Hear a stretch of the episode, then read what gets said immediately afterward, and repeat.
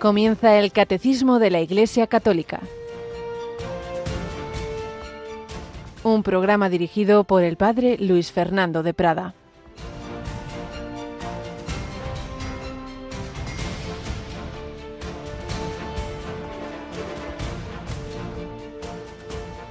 Estaba en la piscina un hombre que llevaba 38 años enfermo. Jesús, al verlo echado y sabiendo que llevaba ya mucho tiempo, le dice, ¿Quieres quedar sano? Señor, no tengo a nadie que me meta en la piscina cuando se remueve el agua, para cuando llego yo otro se me ha adelantado. Jesús le dice, levántate, toma tu camilla y echa a andar.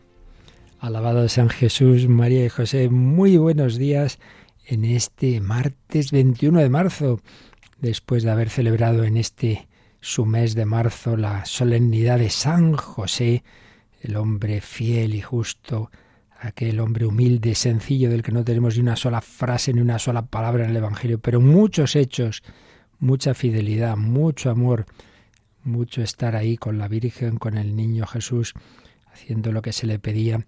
Seguimos este camino de preparación a la Pascua. Si el domingo teníamos esa esa lectura del, del ciego de nacimiento, hoy volvemos al signo del agua, el agua que había aparecido ya en el domingo de la samaritana, la luz en la transfiguración y en el ciego, pues hoy de nuevo el agua en esta piscina de aguas termales, quizá milagrosas, no lo sabemos muy bien, pero lo que sí sabemos es que Jesucristo hizo este milagro con un hombre que llevaba toda la vida, 38 años enfermo. Ayer nos contaba Monseñor Monilla, que participó en un debate con una persona agnóstica y que al final uno de los que intervino, el último que intervino, dijo, mire, yo no voy a entrar en razonamientos, yo solo sé que yo he estado muchos años con una adicción, he hecho todo lo posible, he ido a terapias, he ido a psicólogos, he hecho nada. Y una noche de vigilia pascual me desapareció. Yo solo sé eso. Yo solo sé que antes era ciego y ahora veo. Yo solo sé que antes tenía una adicción, ahora me ha desaparecido. Y este hombre puede decir, yo llevaba 38 años enfermo y Jesús me dijo, levántate, toma tu camilla y echa a andar. Y tú, querido oyente, puedes llevar, y seguro que todos tenemos también, nuestras heridas, nuestras parálisis, nuestras cegueras, nuestras adicciones. Pues ten confianza. Por años que lleves, el Señor es capaz de sanarte. Lo que Él ve que te conviene, pídeselo con confianza acerquémonos a Cristo resucitado, no vivamos solos. Luego se ve que este hombre también había un tema espiritual, por eso Jesús, cuando luego le, vuelve a ver, le dice, no, no peques más, no sea que te suceda algo peor, ¿no? En el sentido de que la enfermedad hubiera sido consecuencia del pecado, cosa que ya había dicho Jesús que son cosas distintas, pero haciéndole ver que hay una enfermedad peor, que es la del alma. Pues bien, comenta el padre José Fernando Rey Ballesteros en su comentario al Evangelio de, de cada día, cuando Jesús pues tiene esa misericordia con él, dice, tras estas palabras latía un mensaje infinitamente más consolador que la curación de unas piernas heridas. Me tienes a mí, me tienes a mí. No te separes de Dios y jamás estarás solo. Pero si pecas, aunque cuentes con todo el afecto de todas las criaturas para ti, tu soledad será terrible. ¿Me tienes a mí? Mira al crucifijo. Él ha descendido a tus soledades, a tus temores, a tus sombras, a tus lágrimas, a tus pecados, para ofrecerte su mano llagada. Tómala, y Él no te abandonará. No le abandones tú a Él. No es bueno que el hombre esté solo. Pues sí, estamos llamados a vivir de la mano de Jesús, en comunión con Él. Esa es la verdadera y definitiva compañía que todos necesitamos, no solo la de las personas humanas que Dios nos ha puesto, sino ante todo la de el Hijo de Dios hecho hombre, que se hizo hombre, se hizo hombre, no lo olvidemos, por el sí de María. Y si en medio de la cuaresma hemos celebrado la solemnidad de San José, este sábado celebramos ni más ni menos que lo que da fundamento, lo que hace posible el cristianismo, nuestra fe, el centro de la fe es que el verbo se ha hecho carne. Javi Pérez, buenos días. Buenos días, padre. Bueno, pues esa, esa encarnación que llamamos la celebramos el próximo sábado, ¿verdad? Solemnidad de la Anunciación a María, encarnación del Hijo de Dios en su seno. Pues sí, el momento con el que empezó todo, con el que empezó nuestra redención y un momento realmente especial que aquí en Radio María vamos a celebrar con varios actos que van a poder seguir nuestros oyentes. Claro que sí, porque ella dijo que sí en Nazaret ya sabéis que la familia mundial de Radio María, esto es una maravilla, somos una familia ya presente en más de 80 naciones y desde hace un par de años vamos haciendo ese itinerario de retransmisiones de rosarios mundiales, de, sitios muy significativos, santuarios. Bueno, pues nos vamos a donde empezó todo. Este sábado el Santo Rosario desde Nazaret. ¿A qué hora lo hacemos? Pues mira, será a las 4 de la tarde, hora peninsular y será desde retransmitido desde Nazaret. Allí pediremos a Nuestra Señora que llegue pronto el triunfo de su corazón inmaculado. Pero además, como hacemos cada 25 de marzo, con motivo de la Anunciación, vamos a tener también la consagración de Radio María a la Virgen de la Anunciación, que será posteriormente después de este, de este rosario. Sí, será la culminación siempre cada 25 de marzo, en efecto, todas las Radio Marías del mundo con una fórmula que escribió el, el director de Radio María Italia, el padre Livio, pues renovamos ese ser de María, porque es una radio que es eso, no es una radio comercial, ni siquiera es una radio, digamos, religiosa sin más, sino que quiere ser una prolongación de esa voz, de esa voz de, de la Iglesia que nos llama a la conversión, una llama, una radio que nos llama a unirnos a Cristo, a vivir de su mano y siempre bajo el manto de la Virgen María. Pues ya lo sabéis, este sábado, 4 de la tarde, 3 en Canarias, ese Santo Rosario. Ya decimos, aunque ya detallaremos más adelante, también lo tenéis en la web, que la semana siguiente, la quinta y última semana de Cuaresma, es también aquella en la que echamos el resto en lo que se refiere a anuncio de la palabra, porque vamos a tener cuatro tandas de ejercicios en distintos horarios, una de reposición de madrugada en el Padre Horta, pero luego otras tres a lo largo del día para que cada uno pueda escoger la mejor hora. Habrá quien oiga todas, ya me lo imagino, pero por lo menos alguna de esas tandas.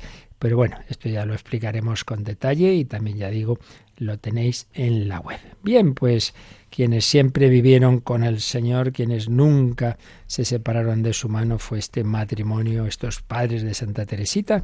Seguimos recogiendo pinceladas de la vida de Luis Martín y Celia Guerín, que nos ayuden, que intercedan, que sean nuestro ejemplo también para nuestro camino en la vida de santidad.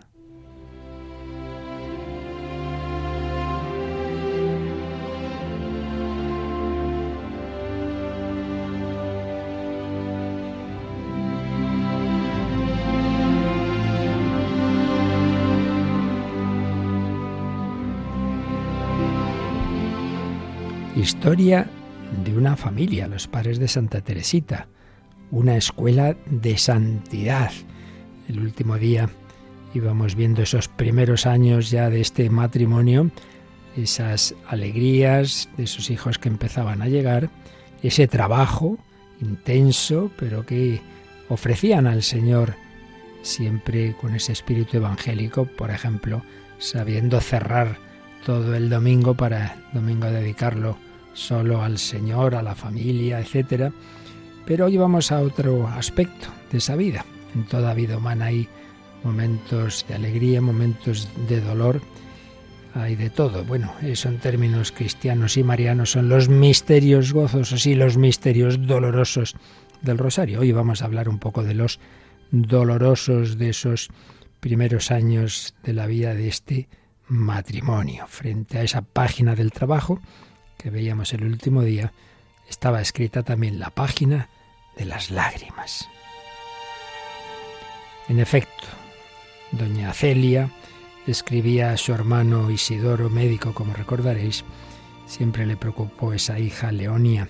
Decía, no se desarrolla normalmente, iba teniendo distintos síntomas, aparte de un carácter difícil, pero es que además estuvo 16 meses entre la vida y la muerte lo que es para una madre tanto tiempo ver a un hijo, pues así entre la vida y la muerte.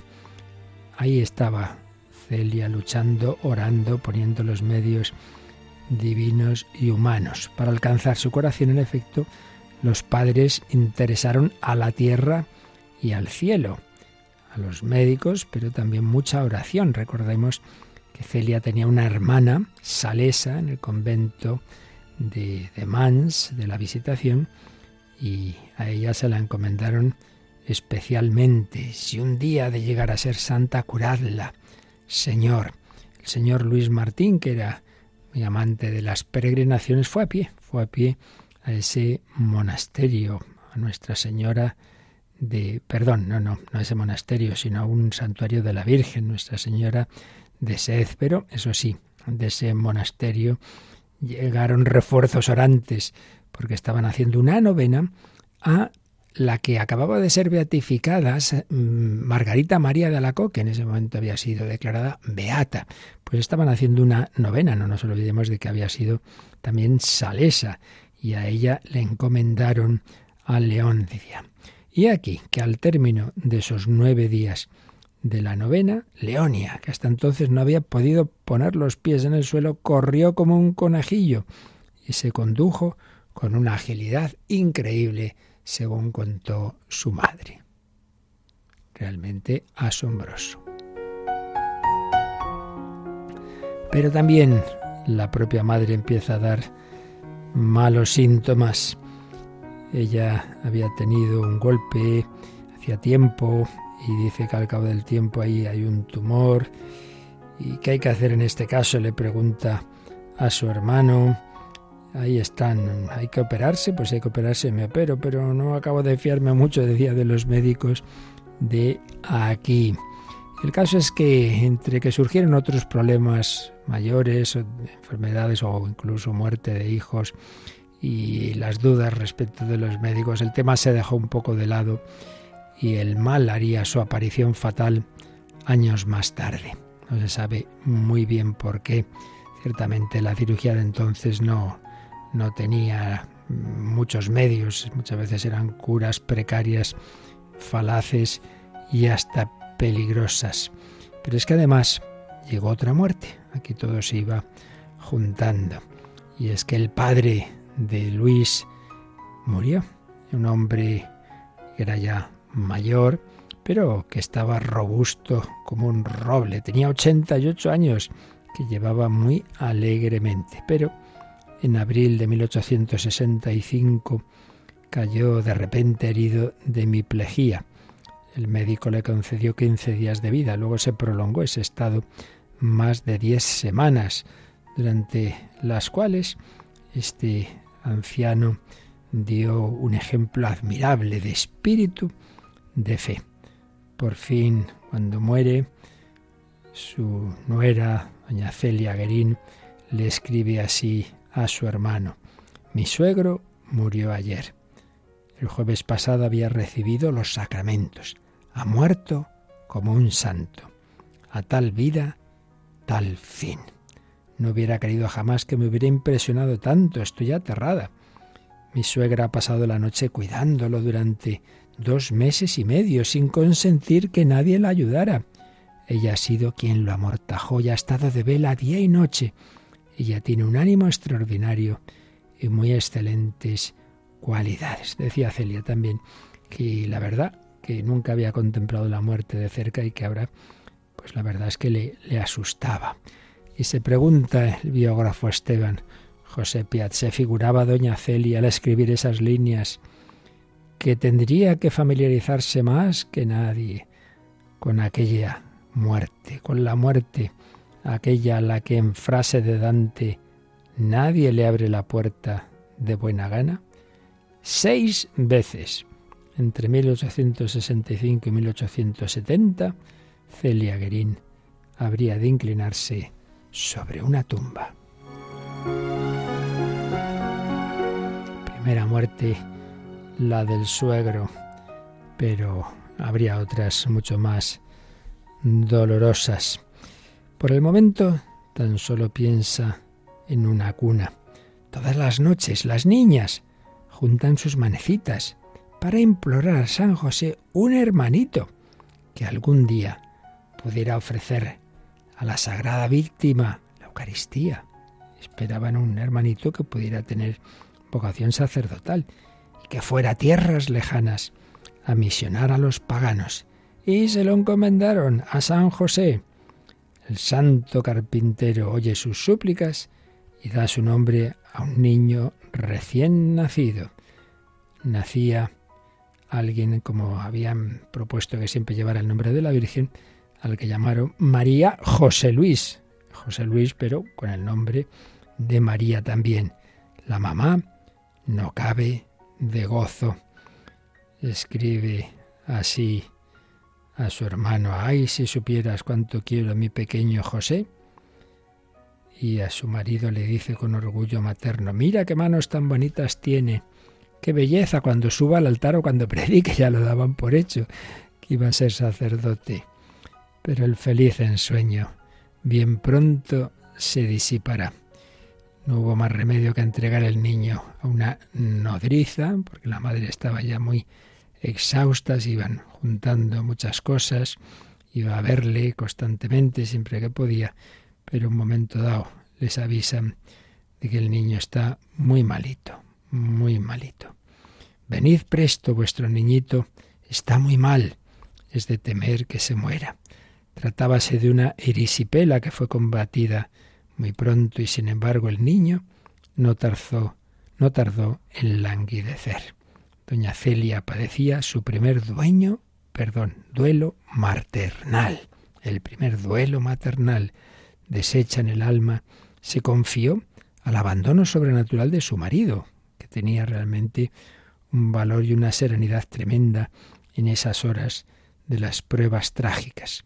Y enseguida llegaría una cartita de la hermana Salesa de Celia. Ya está nuestro angelito en el cielo. Estoy plenamente conmovida y sin embargo resignada del todo en la voluntad del Señor. Él nos lo dio y Él nos lo ha llevado. Bendito sea su santo nombre.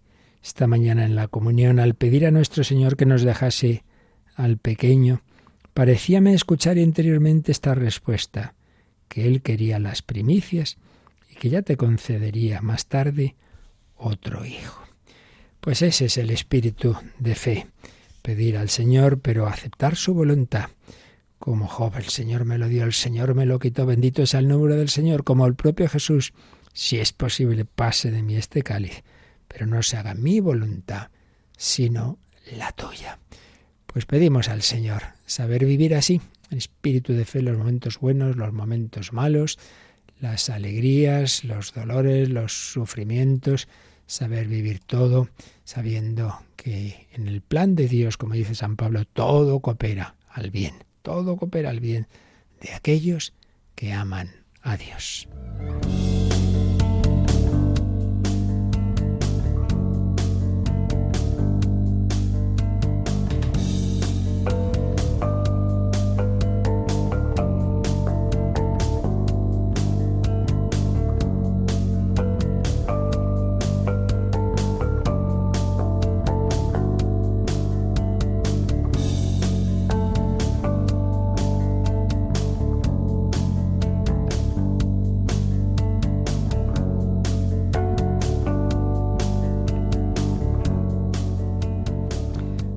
Fe que, como ya hemos indicado en varias ocasiones, se alimentaba de una manera muy particular en la Eucaristía, en la que participaban diariamente estos esposos y que es lo que estamos viendo aquí en el catecismo. Ese gran sacramento de los sacramentos, el tercer sacramento de iniciación cristiana es de iniciación, pero a la vez es el más importante de todos. En ellos no solo está la actuación, digamos, de Cristo, sino su propia persona, su propio ser, su propio cuerpo, sangre, alma y divinidad. Pero estamos en esa dimensión de la Eucaristía que es la celebración de la Santa Misa, que ya veíamos que tiene muchas dimensiones, pero en concreto estamos en el apartado cuarto, la celebración litúrgica de la Eucaristía. Habíamos leído un texto antiquísimo, allá del año más o menos 155, en que San Justino contaba cómo celebraban la Eucaristía los cristianos y veíamos que, bueno, básicamente, pues claro, como no podía ser de otra forma, viene a ser lo que hacemos nosotros. pero ahora ya estamos analizando un poquito más esa liturgia de la Santa Misa, esos elementos que siempre van a estar y luego también hay otros variables, como también indicábamos, y nos habíamos quedado en el número 1346, que nos indica que siempre, siempre la Santa Misa ha tenido dos grandes momentos, dos grandes platos, digamos, ese banquete. Luego hay aperitivos y hay postres, pero siempre esos dos grandes platos. Vamos a retomar, a releer ese número en el que estábamos, el 1346.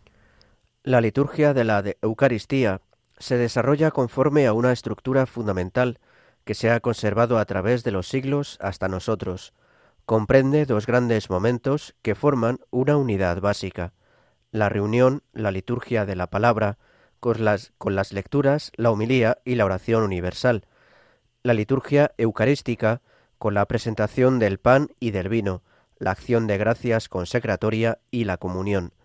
Liturgia de la palabra y liturgia eucarística constituyen juntas un solo acto de culto. En efecto, la mesa preparada para nosotros en la Eucaristía es a la vez la de la palabra de Dios y la del cuerpo del Señor. Bien, pues un número muy importante, como veis, porque nos recuerda que luego hay otros aspectos que pueden darse o no darse, más o menos variables, pero que lo que siempre se ha dado y se debe dar en toda celebración de la Santa Misa son estos dos grandes momentos, estos dos platos fundamentales en que se nos alimenta, por un lado, con la palabra de Dios, la palabra de Dios, ya veíamos en ese relato de San Justino, que estaban esas lecturas del Antiguo y del Nuevo Testamento, que estaba la homilía, que estaba la petición, la, oración de los fieles que decimos, después de haberse reunidos todos, que es también un aspecto, ¿no? Que esto no estamos hablando de un acto individual, sino un acto litúrgico de la Iglesia, y que se esa Iglesia universal, que es la que celebra la Eucaristía, se concreta en esta comunidad que se reúne y que lo primero que hace es mm, dirigirse a Dios y escuchar su palabra. Y segundo, segundo gran plato, la liturgia eucarística ya en el sentido estricto de la palabra, presentando y ofreciendo el pan y vino, y luego pues el, el presbítero dice esas oraciones de acción de gracias que tienen luego ese momento fundamental de la consagración y finalmente la comunión. Pero esos dos platos no son independientes, es un banquete en el que está todo una cosa detrás de otra. Y por eso lo que nos ha añadido este número 1346, citando un texto del Vaticano II, es que esta liturgia de la palabra y esa liturgia eucarística constituyen juntas un solo acto de culto. Es verdad que puede hacerse fuera de la misa solo una liturgia de la palabra. Vamos a tener un tiempo de meditar la palabra. Bien, pero aquí cuando hablamos de la misa, entonces va unido siempre. Y además hay detalles en que se vinculan, que ayudan a vincular las dos dimensiones. Por ejemplo, si os fijáis, los domingos, cuando, o sea, en el misal hay lo que se llama una antífona de entrada y una antífona de comunión que es verdad que si hay canto, pues no se lee esa antífona, pero está prevista. Entonces, la antífona de comunión de los domingos, normalmente la frase que viene, una frase bíblica, está tomada, o al menos muy relacionada, con las lecturas.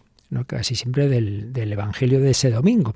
Es una manera de decir, ahora vamos a recibir a ese Jesús que antes nos ha hablado, nos ha dicho tal palabra en el Evangelio. Es una de las formas en que vemos la vinculación. O también en las celebraciones solemnes, las que vemos, por ejemplo, cuando se hacen en, Roma, el preside el Papa, etcétera, eh, el libro donde, donde se lee el Evangelio, el Evangeliario, queda desde el principio encima del altar. Y entonces ya cuando llega el momento de proclamarlo, el diácono, o en su caso el sacerdote que, fuera, coge ese libro que está en el altar y lo lleva al ambón. Pero hasta ese momento ha estado en el altar. Pues es otro símbolo de que el mismo Jesús que nos habla desde ese evangeliario es el que se va a ofrecer en el altar. Ha estado ahí ese libro en el altar, donde va a celebrarse ese sacrificio, esa consagración del pan y del vino. Por eso Liturgia de la palabra y liturgia eucarística, no lo olvidemos, constituyen juntas un solo acto de culto. Es el mismo Jesucristo, que nos alimenta con una mesa preparada para nosotros. ¿Cuál? La mesa de la palabra de Dios y la del cuerpo del Señor. Palabra y cuerpo. Y nos dice el catecismo a este respecto de la importancia de la palabra de Dios, que recordemos lo que veíamos hace ya años en nuestro caso, cuando veíamos de los primeros números del catecismo, de dónde sacamos nosotros, lo que sabemos, qué es lo que Dios nos ha enseñado. Bueno, pues de la revelación, una revelación, una palabra de Dios escrita o transmitida. Es la palabra de Dios que se nos ha transmitido en la vida de la Iglesia, en la tradición, en la liturgia, y que luego eh, la parte principal, el Espíritu Santo ha inspirado que se pusiera por escrito, y eso es lo que ya llamamos las Sagradas Escrituras, que tienen la parte anterior a Cristo, que llamamos el Antiguo Testamento, y pero luego pues tiene ese Nuevo Testamento que a lo largo de los primeros años de la vida de la Iglesia se va poniendo por escrito, ¿verdad? y unido el antiguo y el nuevo, pues es la Sagrada Escritura, la Santa Biblia. Pues bien, nos dice este número 1346 que releamos alguno de los números que vimos al principio, cuando estábamos hablando de, la palabra de Dios, cuando estábamos hablando de, de, que Cristo es realmente es la palabra única de la Sagrada Escritura, pero esa palabra nos llega a través de las escrituras, no solo, como acabo de decir, también en la tradición, en la liturgia, pero siempre con una especial importancia de la escritura. Entonces nos dice que releamos el número 103, pues vamos a hacerlo, Javi. Por esta razón, la Iglesia ha venerado siempre las divinas escrituras, como venera también el cuerpo del Señor. No cesa de presentar a los fieles el pan de vida que se distribuye en la mesa de la palabra de Dios y del cuerpo de Cristo. Bueno, es fuerte lo que dice, ¿eh? que la escritura no solo venera el cuerpo eucarístico, claro, lo hacemos de manera muy especial, ¿verdad? La genuflexión, el, estar de rodillas siempre que sea posible en, en la consagración, el acto de adoración antes de comulgar, sí, sí, pero ojo, que no dejemos también de venerar las escrituras. ¿Y eso en qué se manifiesta? Pues, por ejemplo, en que cuando llega la lectura principal, que es la del Evangelio, nos ponemos de pie, en que se, en las celebraciones solemnes se inciensa, se inciensa ese libro, ese evangeliario, que a los lados están, puede haber ministros con velas, que se hace una pequeña procesión también, y sobre todo y ante todo, aunque sea una celebración más sencillita, más ordinaria, hombre, lo suyo es que siempre eh, haya, se pongan todos los medios para realmente proclamar, leer y proclamar bien esa lectura y no que lea uno cualquiera que, ni se entera lo que está diciendo, que, ha dicho, que no nos enteramos, hombre, hay que intentar, pues eso, que no es una cosa ahí marginal, mira, que, que el canto de entrada salga mejor o peor, pues bueno, ¿qué vamos a hacer? Hay que hacerlo siempre todo lo mejor posible, pero bueno, no es esencial, desde luego, pero sí que es esencial que nos enteremos que nos está diciendo el Señor a través de las lecturas.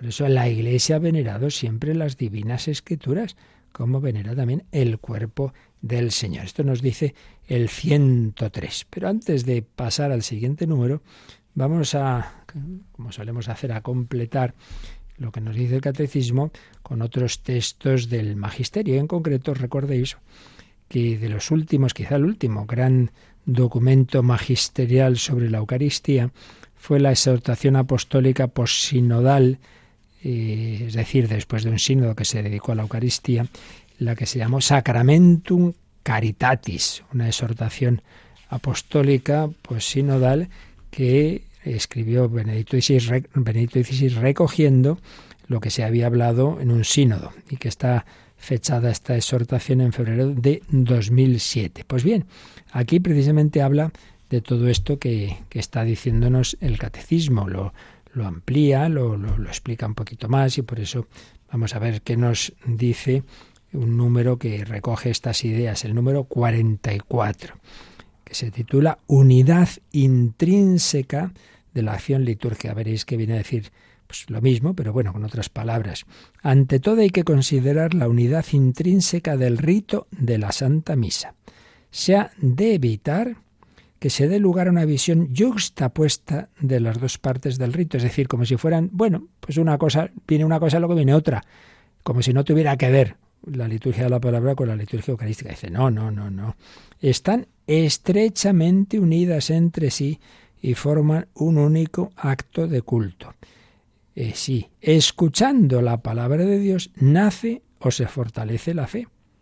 Claro, ¿por qué creemos? Porque hemos escuchado un anuncio, el anuncio de la palabra de Dios.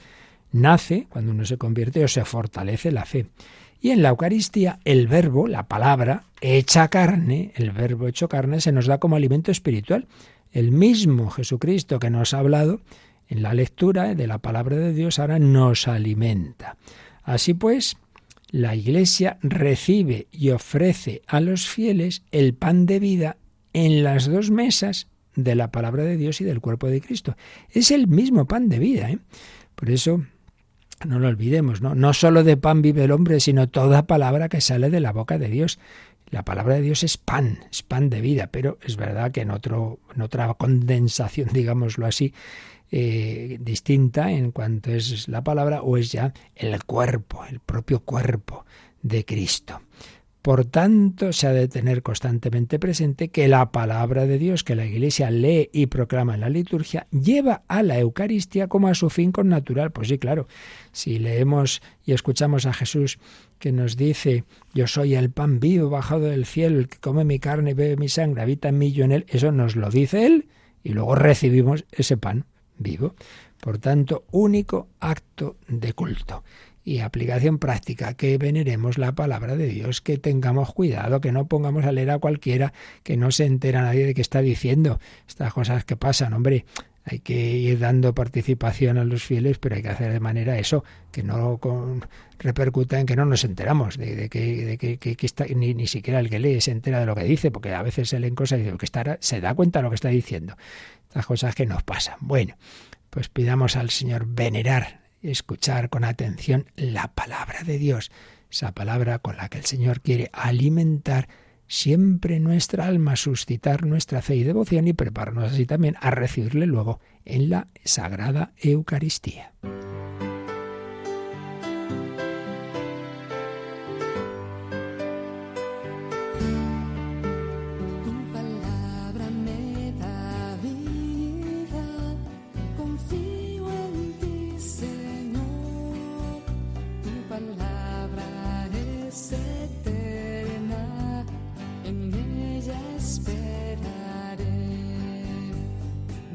El que con vida intachable camina en la ley del Señor. Dichoso el que guardando sus preceptos lo busca con el corazón. Tu palabra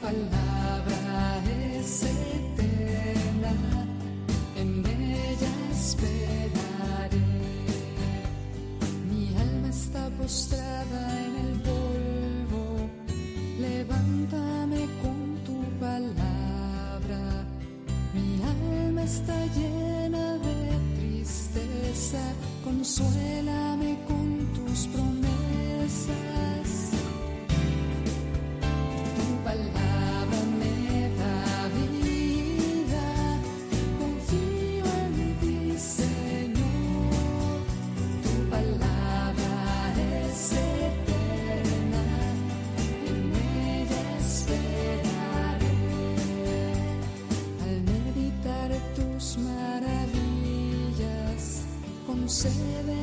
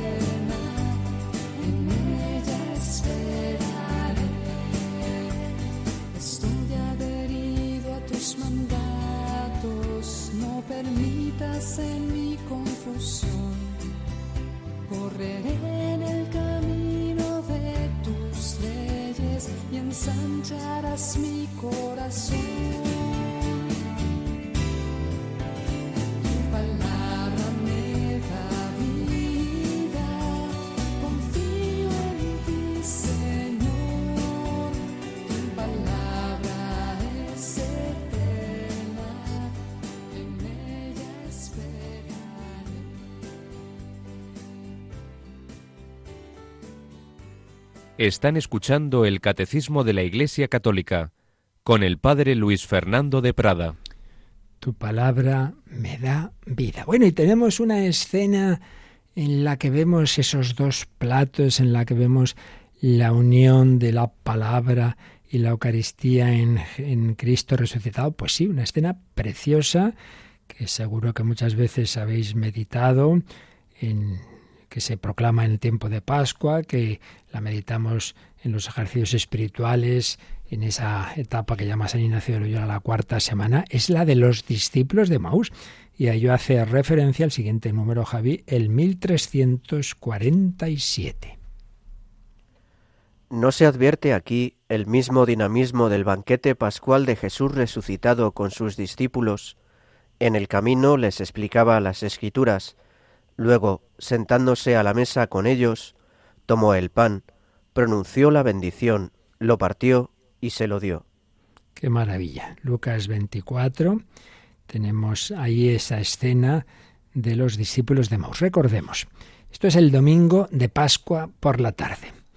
Y bueno, pues claro, del grupo de los discípulos del Señor ya han pasado tres días desde su pasión, desde su muerte, y bueno, pues muchos, pues claro, mm, eh, habían quedado absolutamente desconcertados, por no decir escandalizados, y los que no tenían demasiada fe, que la verdad es que pocos tenían fe, o muy poquita, como se pudo ver en los propios apóstoles, hasta Pedro, pues, pues, pues nada, eso les había hecho polvo. Entonces, bueno, algunos así como más flojitos habían dicho, bueno, esto se ha terminado, ¿qué vamos a hacer? Fue bonito mientras duró, Jesús ha muerto, entonces se marchan, se marchan de Jerusalén, se van a Maús, que ahí tenía alguno de ellos ahí su casita, y dice, mira, vamos a evadirnos y ya está, van de camino, los dos tristes, en fin, ahí lo tenéis en el, como digo, el capítulo 24 de San Lucas, hablando entre ellos, que es lo que no hay que hacer.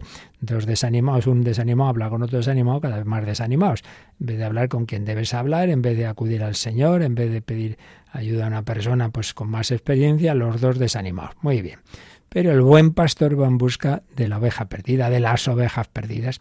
Entonces se pone a caminar con ellos, resucitado, pero no le reconocen. Esto pasa mucho en esas apariciones de Cristo resucitado. Y entonces Jesús quiere que le cuenten, a ver, a ver, ¿de qué estáis hablando? Oh, pues Jesús en Nazareno, lo que habla todo el mundo y tal, y entonces cómo lo han matado y tal, claro, pues eso, la cruz, eso es lo que les ha hecho polvo, ¿no? Lo que ha quitado eh, esa escasa fe que, tenían, ¿no? Y entonces una vez que les deja hablar, ya después Jesús dice, pero hombre, vamos a ver, pero vamos a ver, pero no era necesario que el Mesías padeciera eso para entrar así en su gloria. Y fijaos en lo que dice a continuación.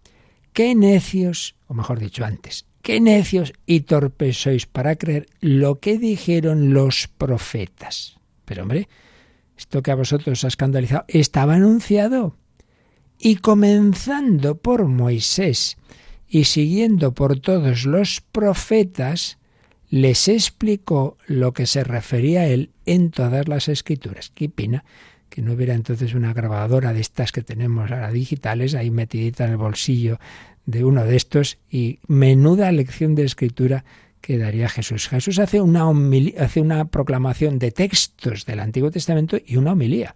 Dice, les explico lo que se refería a él en todas las escrituras. ¿Veis? Qué maravilla. esa explicación de los anuncios relativos al Mesías. Y diría, pero vamos a ver, Isaías, ¿acaso no habló del siervo de Yahvé que iba a sufrir? Y fíjate lo que pone el capítulo 53, tal, tal, tal, el Cordero, ¿quién era el Cordero? Tal. Les está haciendo ver que eso que a ellos les ha desconcertado estaba anunciado. No era necesario que el Mesías padeciera eso y entrara así en su gloria. Nos lo dice el Señor a nosotros cuando nos enfadamos, cuando es que Señor, ¿cómo ha pasado esto? ¿Cómo Pero vamos a ver, tú, a ver, tú no te has enterado desde pequeñito que la señal del cristiano es la Santa Cruz. Llega a la cruz y ay, ay, ay, ay, hombre, que hay que pasar por todo en esta vida, no para fastidiar el Señor. Todo es para nuestro bien, es para madurar, es para unirnos con Él, es para purificarnos. Pero bueno, eso ahora no es momento de explicar. Lo que estamos diciendo es que el Señor les hace ver que eso estaba en la escritura. Ahí es donde hay que acudir, no a dar vueltas a la, a la cabeza. Bueno, entonces les va explicando y va pasando las horas, van caminando. Y entonces ya se hace de noche y ya Jesús hace que va a seguir adelante y ellos le dijeron, no, no, no, no, quédate con nosotros porque atardece y el día va de caída. Frase tan bonita, quédate con nosotros. Y entró para quedarse con ellos. Sentado a la mesa con ellos, tomó el pan, pronunció la bendición, lo partió y se lo iba dando. Y a ellos se les abrieron los ojos y lo reconocieron. No sabemos si propiamente Jesús hizo ahí esa, esa consagración esa celebración de la Eucaristía, o al menos el signo. Lo que está claro es que es ese signo, ese partir el pan, que es como llamaban los primeros cristianos a la Eucaristía, la fracción del pan, pues sí, estaba claro que, ahí es, era ese, al menos ese signo, y probablemente también la propia celebración. Les iba dando. ¿Cómo les dio en la última cena? A los apóstoles y entonces desapareció de su lado. Y se dijeron el uno al otro, ¿no ardía nuestro corazón mientras nos hablaba por el camino y nos explicaba las escrituras? Mira, ahí está.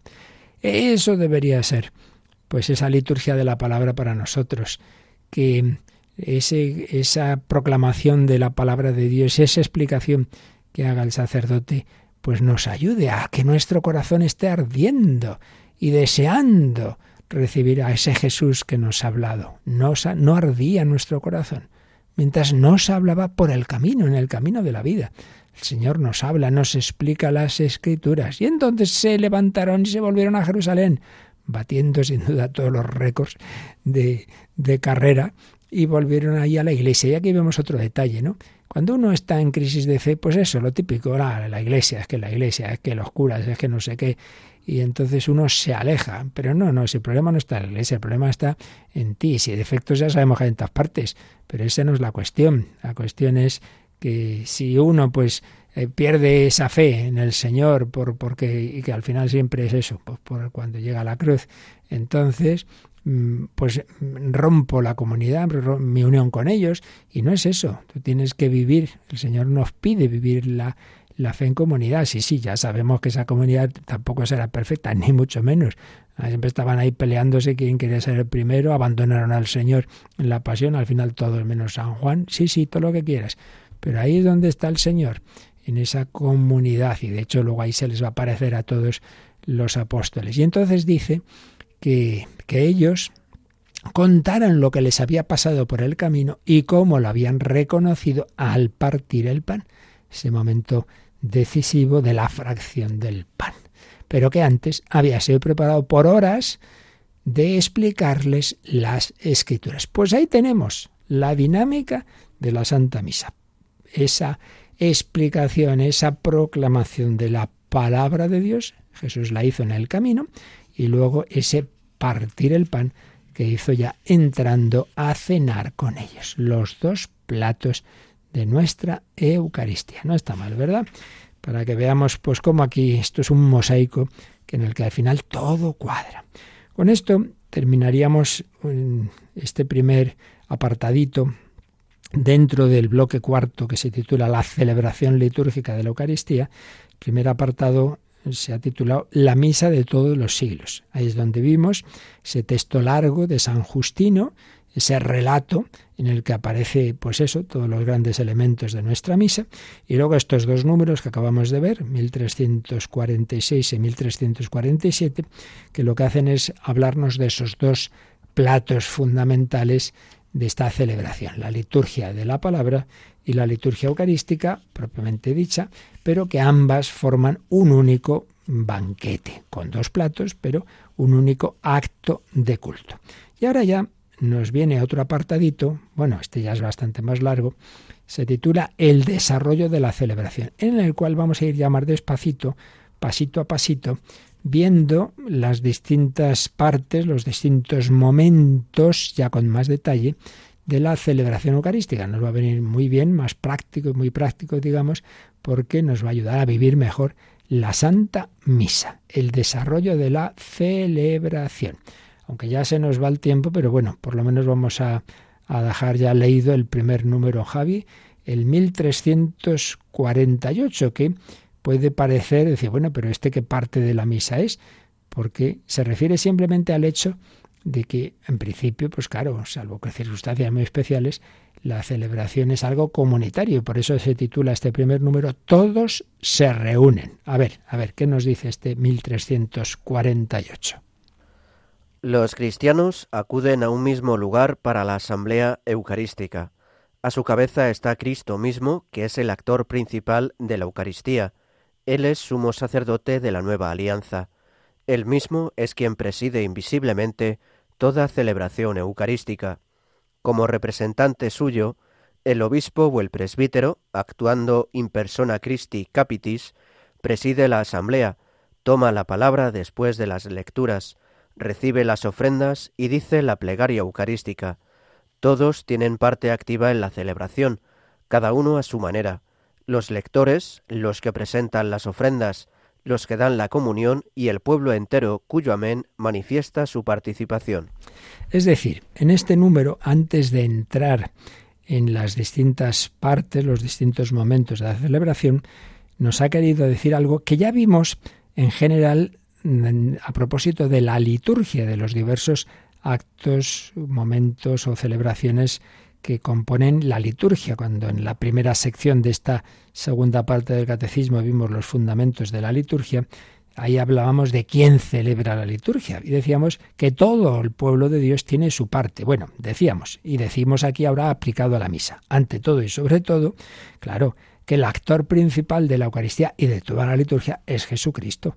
O sea, lo nuestro no es que aquí nosotros somos muy guays, muy simpáticos y muy listos, entonces todo depende de lo que se nos ocurre. Pues no. Ante todo esto es una cosa del Señor, es el Señor el que está ahí en el origen de, de, la liturgia, sobre todo, pues claro, de la columna vertebral de la liturgia, que son los sacramentos, y particularmente este de la Eucaristía, es cosa del Señor, y es Él el que actúa. Si no sería mero teatro, bueno, que recordamos, que, hacemos memoria de aquello y subjetivamente, pues, pues eso, que queremos dar gracias, lo cual estaría también está muy bien, evidentemente, pero, pero claro, ya sería algo muy distinto. No, ante todo y sobre todo, eh, se nos insiste en que el que el actor principal de, de, de la liturgia y de la Santa Misa en concreto es Jesucristo. Pero Jesucristo, que dice que es sumo sacerdote de la nueva alianza, sangre de la alianza nueva y eterna. En Cristo se cumple todo, todo el Antiguo Testamento. Ahí había los sacerdotes y el sumo sacerdote. Bueno, pues Jesucristo es el sumo sacerdote. Es sacerdote, es víctima también y altar. Eh, es Él, el, el, sumo sacerdote y el que hace la nueva alianza y la víctima. Él es el Cordero de Dios cuya sangre en esa sangre se establece la nueva alianza. Y dice que Él mismo es quien preside invisiblemente toda celebración eucarística. Por eso debemos llegar antes de que empiece la misa y tener unos momentos de oración y hacer ese acto de fe, decir, Señor, yo aquí vengo a estar contigo. ¿Sabéis en qué un signo de, de que es Jesucristo quien preside invisiblemente es que el sacerdote o quien preside la celebración se reviste? Es como decir, oye, cara no soy yo ya el pepito que va por la calle, ¿eh? Que ahora es, Cristo y por eso me pongo estas vestiduras y, estoy envuelto en esa casulla que se me la pongo yo como se la pone otro sacerdote u otro u otro, porque el que importa es Jesucristo. Él es el quien preside invisiblemente la celebración, la celebración. Pero Jesucristo actúa a través de, a través de ese representante suyo, el obispo, que es realmente eh, la clave de, la, liturgia en una diócesis, pero a su vez el obispo pues eh, se hace presente a través de los distintos presbíteros en las, parroquias, en las comunidades de su diócesis. Bueno, seguiremos viendo este número que tiene mucha enjundia y hoy de momento pues nos quedamos con, con, esto, de que siempre el actor principal es el Señor, es Jesucristo resucitado y vivo, pero obviamente Él actúa a través de a través de... Pero por otro lado, si, si el representante suyo es el obispo, el presbítero, sin embargo, todos, todos tienen parte activa en la celebración. Tú, de alguna manera, también concelebras, claro, a otro nivel muy distinto. Por eso esta cosa siempre hay que ser preciso, eh, ya lo veremos.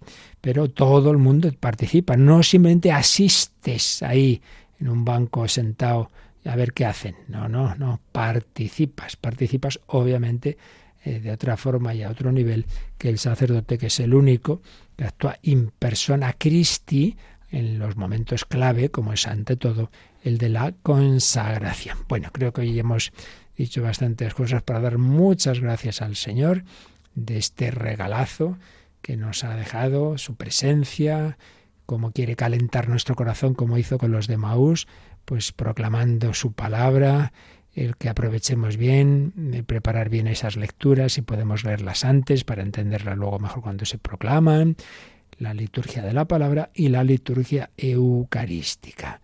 un único acto de culto con esos dos grandes platos, con esos prolegómenos y distintos aspectos que iremos viendo en estos próximos días que nos van a ayudar seguro a vivir mejor la Santa Misa. Pues demos gracias al Señor, demos gracias por su palabra. Tenemos unos momentitos de oración y también si tenéis alguna consulta, pues aprovechad estos momentos. Participa en el programa con tus preguntas y dudas. Llama al 91005 9419. 91005 9419. Puedes escribir un mail a catecismo arroba o escribirnos un mensaje al teléfono de WhatsApp 668 594 383 668 594 383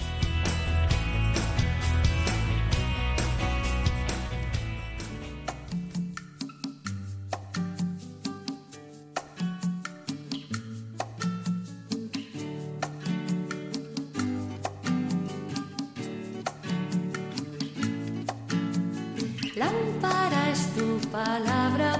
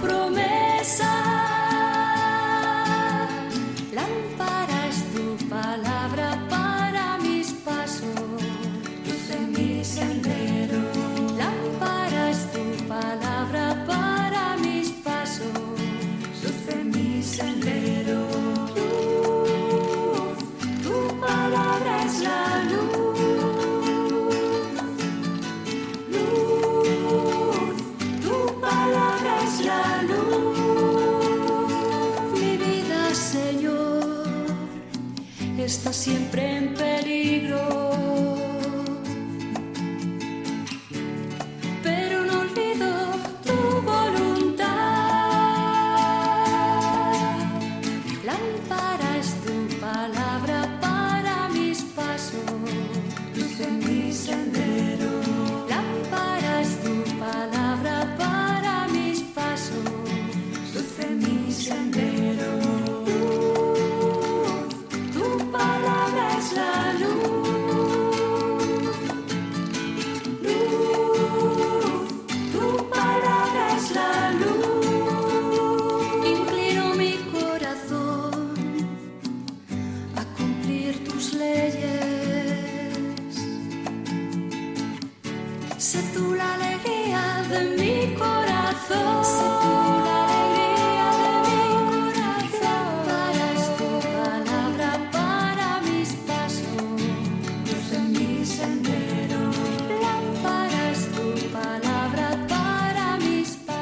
Del Señor que de una manera o de otra, también a través de Radio María, llega a muchas personas. Hace unos días llamaba Alfonso y una de nuestras voluntarias de Centralita cogía el teléfono y le contaba, estado hospitalizado. Quería dar un pequeño donativo extraordinario, pues tengo una cuota mensual, no puedo dar mucho más, pero es por mi agradecimiento, porque no sé cómo explicarlo pero he sentido las oraciones muy cerca de mí. Gracias a todos, sacerdotes y colaboradores. Pues sí, el Señor sin duda se sirve, lo vemos constantemente, constantemente muchos testimonios que os invitamos a enviar siempre, bien por teléfono como hizo Alfonso, bien escribiendo al correo testimonios porque eh, es motivo siempre de alabar a Dios, de darle gracias por lo que hace, por muchos caminos, pero también a través de esta radio. Su palabra, sus explicaciones, las oraciones, y que os recuerdo que la semana que viene tendremos de una manera muy intensa con, con cuatro series o tandas de meditaciones, de ejercicios espirituales tenéis anunciadas en nuestra web y que ya iremos también explicando en antena. Pues demos gracias al Señor y seguiremos, seguiremos viendo esos momentos mm, de, la Santa Misa que el Señor eh, nos ha preparado para alimentar nuestra alma, para iluminarnos con su palabra, fortalecernos con su cuerpo. La bendición de Dios Todopoderoso, Padre, Hijo y Espíritu Santo, descienda sobre vosotros. Alabado sea Jesucristo.